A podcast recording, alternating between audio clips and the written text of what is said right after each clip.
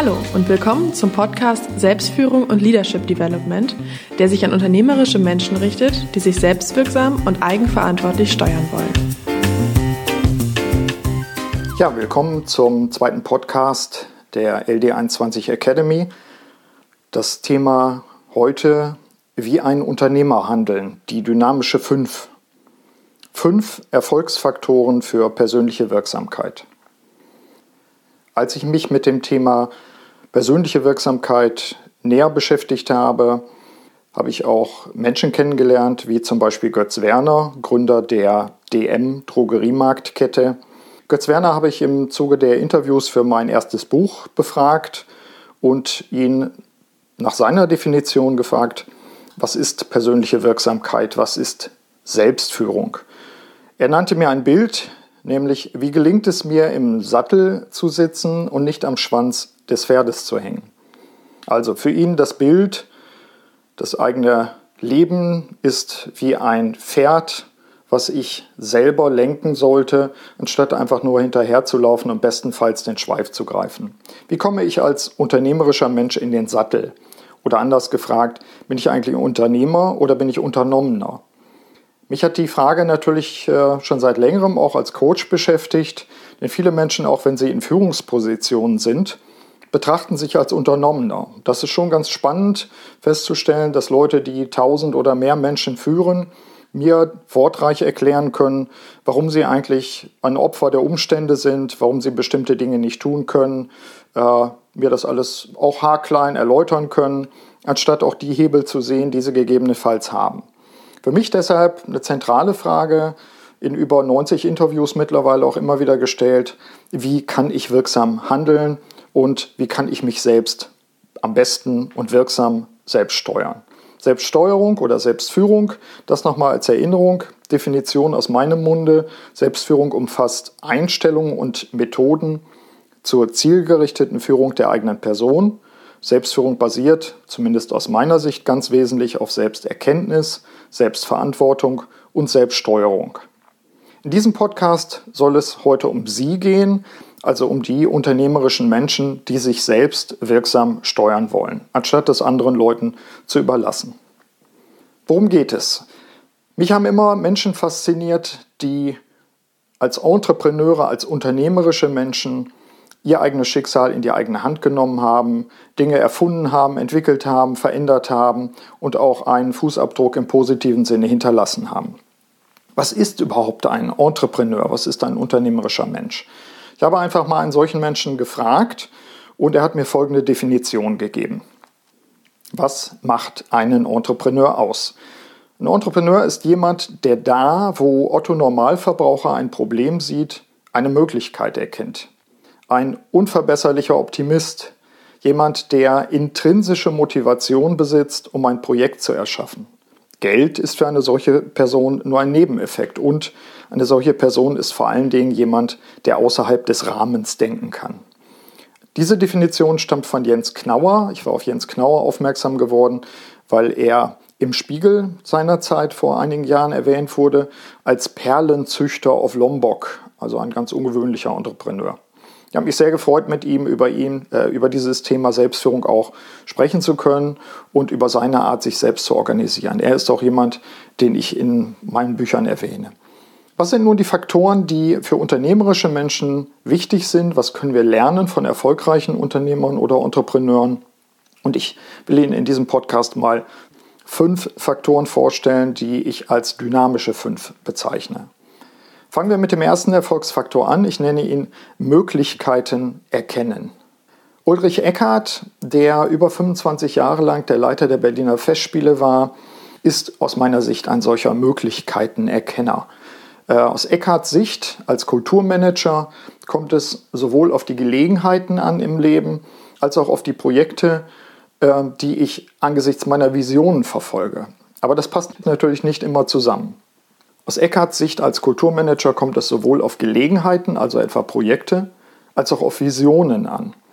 Ich zitiere, Ulrich Eckert sagt, ich glaube, man muss von beidem etwas haben, um wirklich erfolgreich zu sein. Derjenige, der nur Gelegenheiten ausnutzt, wird auf Dauer keinen Erfolg haben. Und derjenige, der nur Visionen hat und keine Gelegenheiten erkennt, der wird ebenfalls keinen Erfolg haben. Es geht um die kombinatorische Fantasie.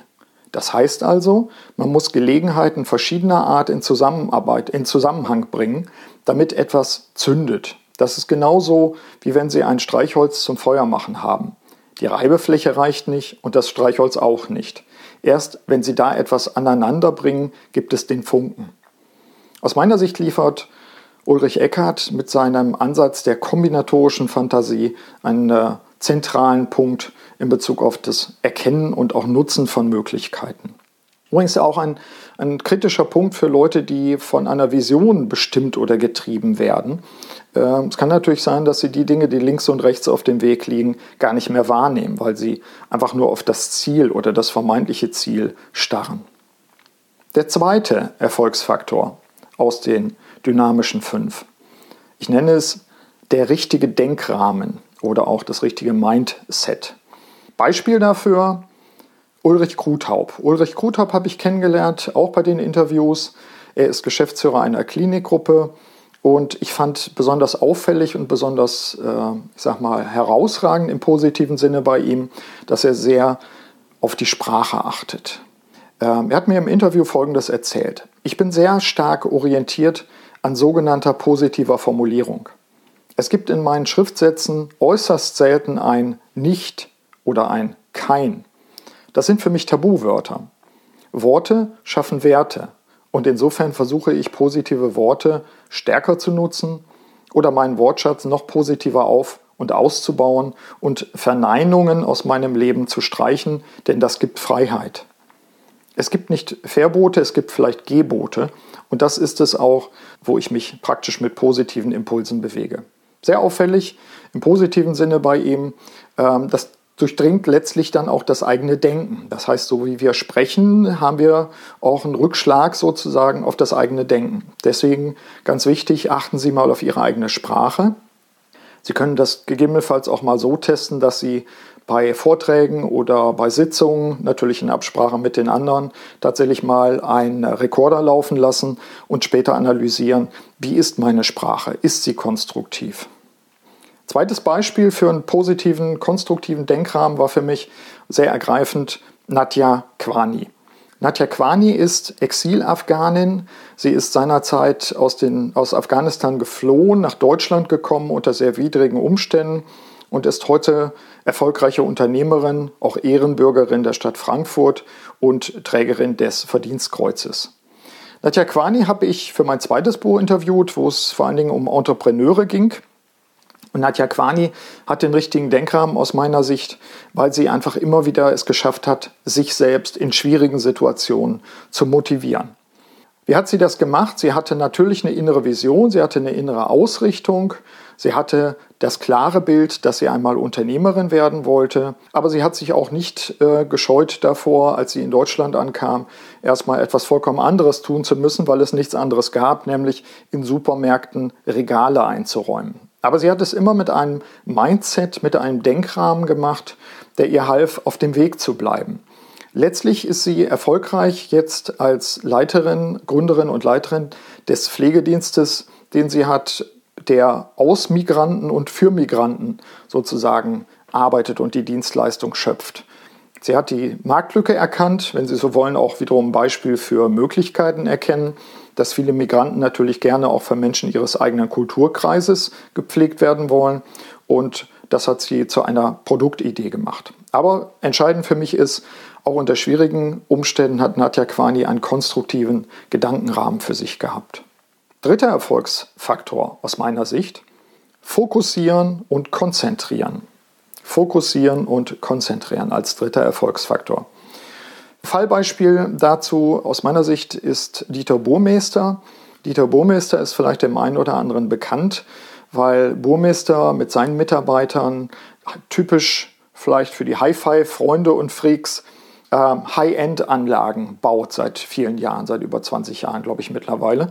High-End-Anlagen heißt sehr teure äh, Stereoanlagen, deren Ziel es ist, den perfekten Klang zu kriegen. Deswegen aus meiner Sicht, Dieter Bohmeister ist immer auf der Suche nach dem perfekten Klang.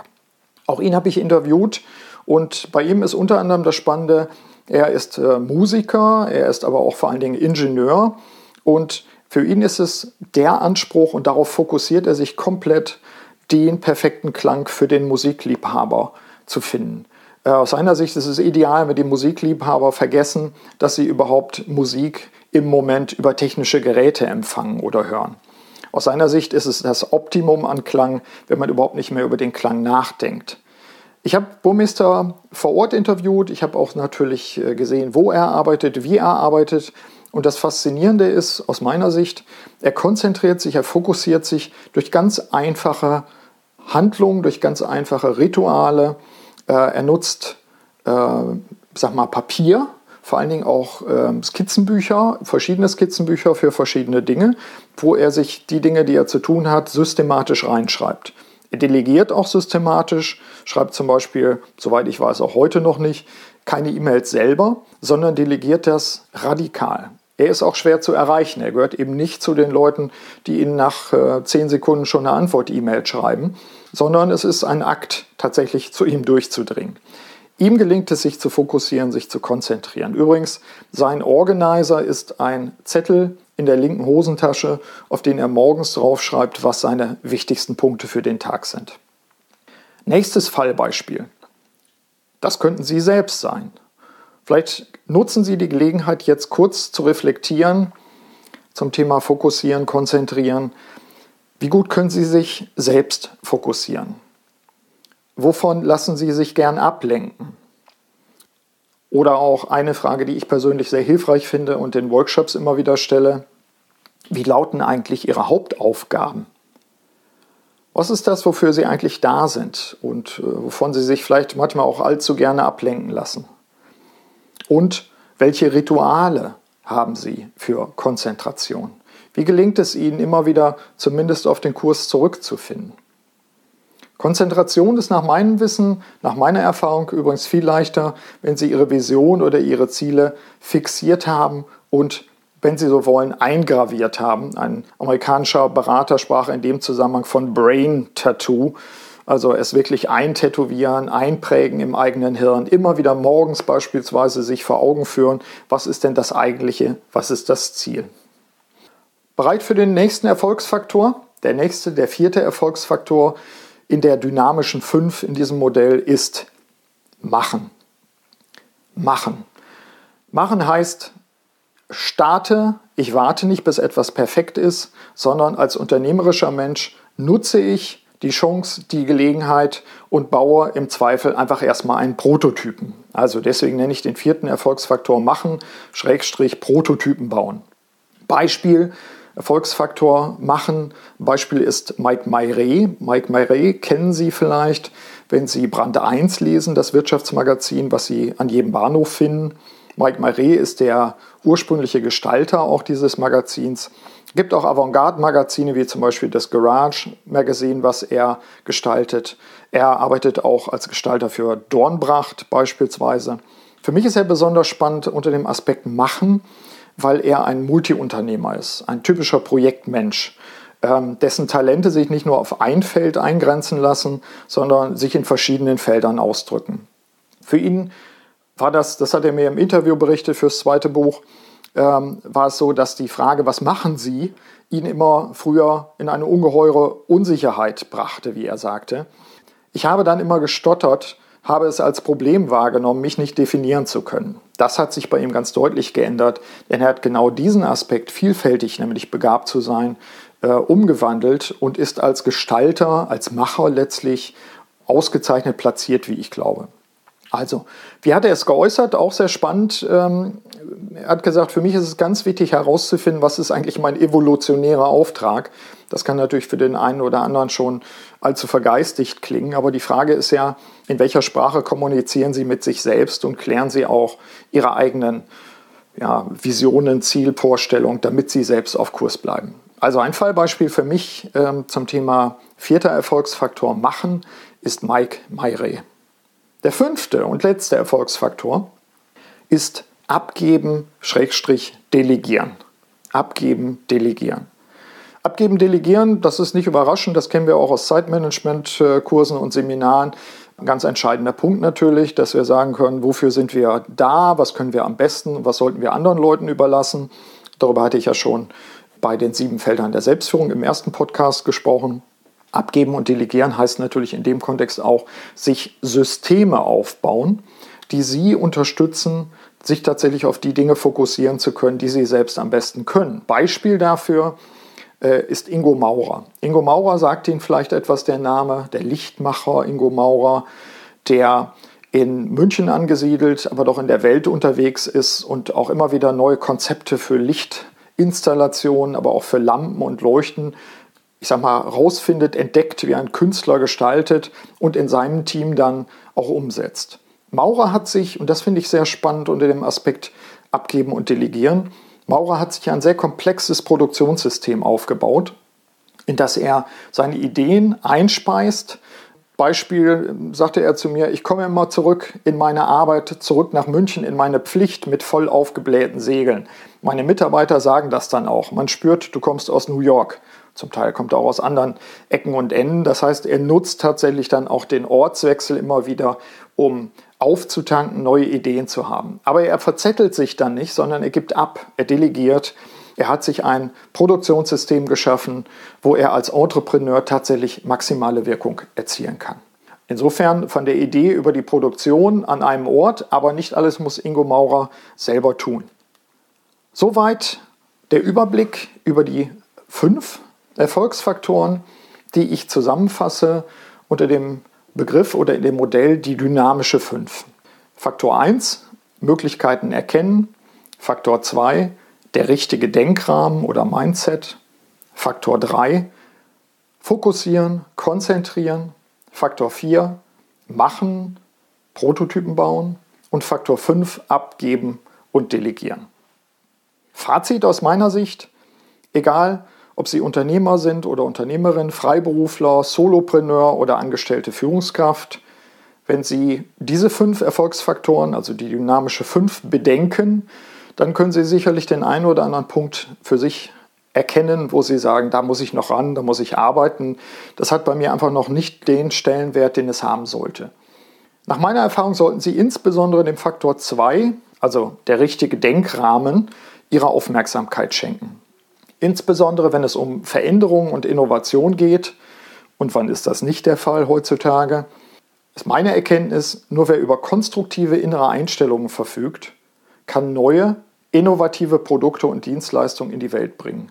Er wird zwar mal oder sie wird ab und zu mal an sich selbst zweifeln als Entrepreneur, aber wichtig ist es, den richtigen, den konstruktiven Umgang auch mit den eigenen Gedanken zu pflegen, zu entwickeln, Rituale zu haben, um sich selbst auf Kurs zu halten. So viel für heute. Danke für Ihre Aufmerksamkeit. Ich wünsche Ihnen eine wirksame Zeit. Alles Gute, Ihr Burkhard Benzmann.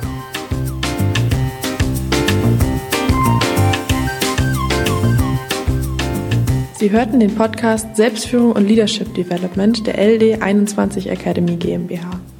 Das Team der Akademie und eingeladene Experten unterstützen unternehmerische Menschen, um sich selbstwirksam und eigenverantwortlich zu steuern.